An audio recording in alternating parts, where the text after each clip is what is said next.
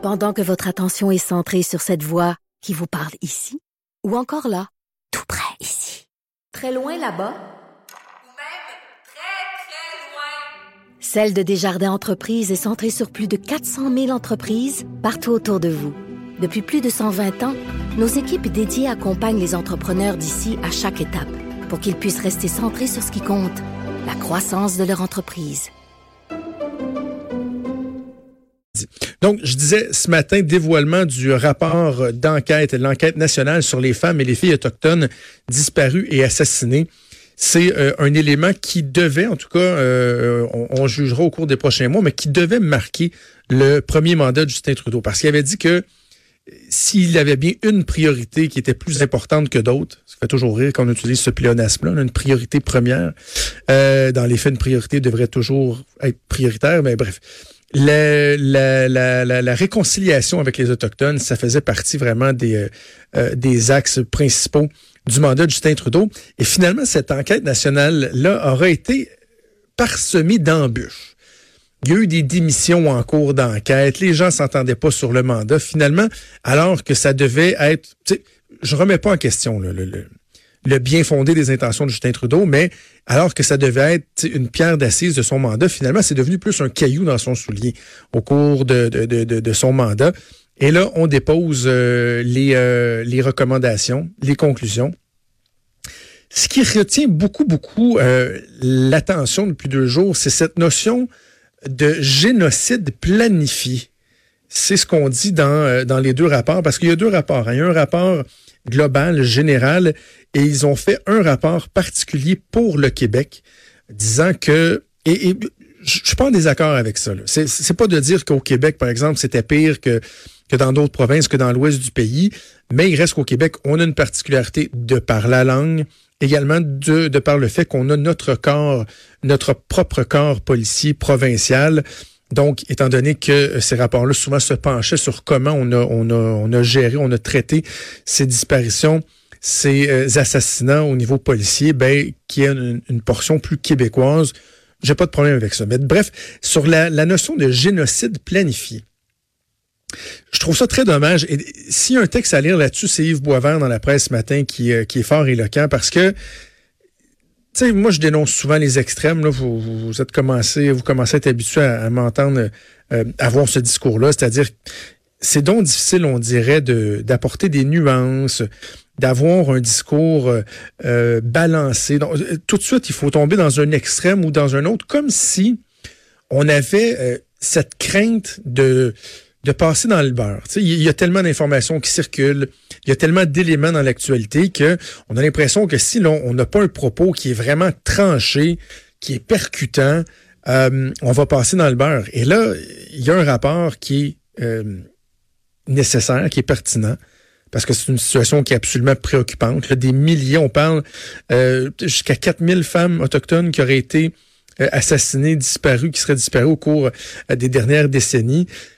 Donc, c'est important de faire le, point, de comprendre comment se fait-il qu'on en soit arrivé là, qu'il y a un certain même détachement qui se soit opéré dans la société par rapport à ce qui se passe dans les communautés autochtones, comme si, dans le fond, c'était pas nécessairement chez nous, comme si c'était étranger à notre propre réalité. On va accorder beaucoup plus d'importance, par exemple, une disparition d'une femme qui va survenir à Québec, à Laval, à Montréal, que si c'est dans une communauté autochtone du nord du Québec, par exemple.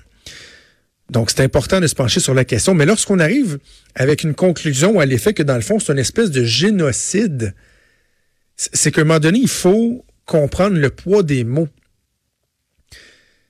revenons euh, il y a quelques mois de ça, quelques semaines, lorsque les, euh, euh, conducteurs, les chauffeurs de taxi, les, propriétaires des permis de taxi se sont mis à, manifester contre le, le, projet de loi 17 du gouvernement et qu'on faisait des rapprochements euh, avec euh, Hitler, en parlant de François Legault. Même chose pour le projet de loi 21, lorsque le maire d'Amstead l'a échappé complètement et s'est mis à parler de nettoyage ethnique. On dire un instant, là. Les mots ont encore un sens. Il y a encore un poids aux mots.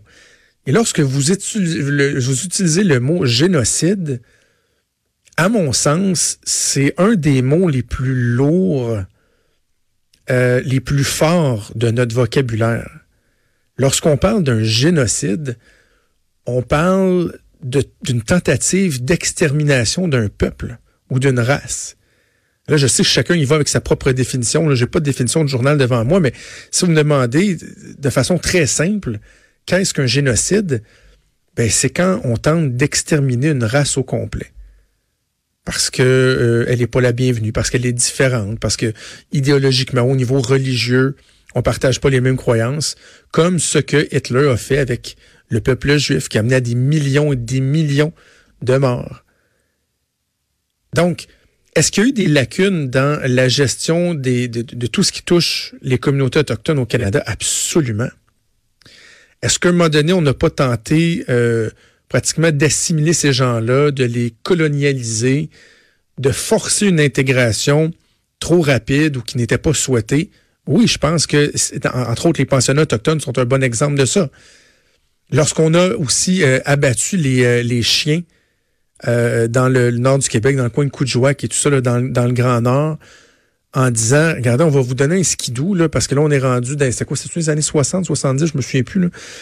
Mais on est rendu, tu sais, moderne, puis à cette heure, on, va se déplacer en skidoo, on se déplacera pas en traîneau à chien, puis on tue les chiens. C'était épouvantable.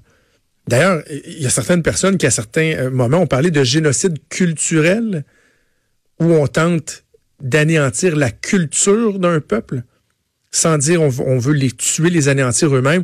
Ça, je pense que cette nuance-là, elle, peut être pertinente.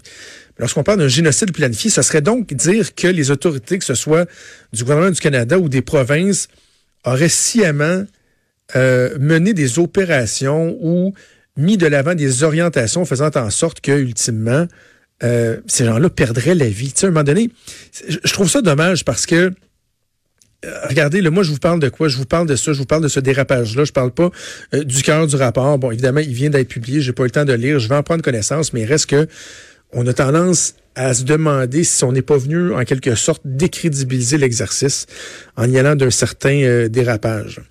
Noté aussi que on va être très, très, très rassembleur. Alors, on est rendu... On a, longtemps, on parlait de la communauté LGBTQ. Là, dans ce rapport-là, on parle des de la violence subie par les femmes, les filles et les personnes de E. L'alphabet au complet va y passer. L'alphabet au complet va y passer. C'est parce que, à un moment donné, on vient qu'on perd le fil. À qui on s'adresse exactement? On finit par, euh, par euh, perdre le fil.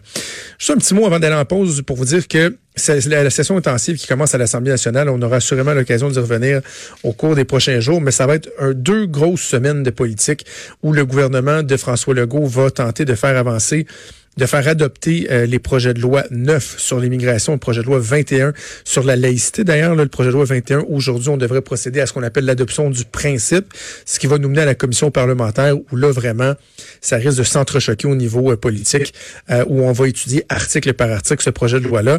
Et là, je vous le dis, la grande partie politique à suivre au cours des deux prochaines semaines, ben, ça va être cette espèce de partie de poker-là qui est commencée depuis deux semaines. Elle a commencé lorsque euh, il y avait les consultations particulières sur le projet de loi 21. Et souvenez-vous, François Legault qui avait évoqué la possibilité de faire appel à un baillon si les partis d'opposition refusaient de collaborer. Et c'est Hélène David, la députée libérale, qui avait dit en entrevue à Mario Dumont la première fois qu'elle l'a dit, s'il faut, nous, on est prêt à siéger tout l'été. On va siéger tout l'été là pour que ça se fasse et que ça se fasse comme il faut. Parce qu'elle, dans le fond, elle veut forcer le gouvernement à adopter un baillon, puis pour dire, regardez ça, nous, on était prêts à faire notre travail de parlementaire. Mais là, François Legault, aussi, il a, il a calé le bluff, là, en disant, euh, nous, on est prêts. Là. On va siéger une semaine ou deux de plus. Donc, la session qui doit se terminer le 14, est-ce que on va prolonger ça pour la semaine du 17? Est-ce qu'on va revenir euh, la semaine euh, suivant la Saint-Jean, avant la fête du Canada? Vous le dis là, euh, ce serait très surprenant. Parce que j'en ai déjà glissé un mot, là, lorsque la session est finie, la plupart des députés ont des vacances de prévues, ils ont des enfants qui les réclament, qui les ont pratiquement pas vus pendant plusieurs semaines. Et euh, donc, euh, ça se peut que finalement la pression soit assez forte à l'intérieur des différents caucus pour que finalement on, laisse aller ça. On laisse aller. D'autant plus que les libéraux ont rien à gagner. Les libéraux ont rien à gagner à laisser traîner ça parce que on parle de deux projets de loi au niveau de l'immigration, au niveau de la laïcité, où l'appui de la population est très, très, très fort, et ce depuis longtemps. Il n'y a pas d'essoufflement, même si euh, on a parlé pas mal de, la baisse des seuils des signes religieux. Il n'y en a pas d'essoufflement. Donc, pour un parti politique, les libéraux qui veulent se réapproprier toute la question du nationalisme, hein, depuis quelques semaines, ils parlent beaucoup de ça. Oh, nous autres, on est tellement nationalistes. Ben, finalement, d'aller se battre contre deux projets de loi qui sont très, très, très euh, au niveau du sentiment nationaliste. C'est par exemple les valeurs communes qu'on a, l'ouverture à l'immigration, l'ouverture aux autres religions, mais qu'il y a certaines valeurs qui sont de base, par exemple l'égalité entre hommes et femmes, euh, la laïcité de l'État, etc. Ben, d'aller se battre d'un côté contre ces projets de loi-là, et d'un autre côté, dire on est donc nationaliste, il y aurait peut-être une espèce d'incohérence qui fait en sorte que je suis pas certain qu'on a avantage euh, du côté des libéraux à, à, perdre beaucoup, beaucoup, beaucoup, beaucoup de temps avec ça. On va faire une première pause et on revient dans quelques instants. Bougez pas.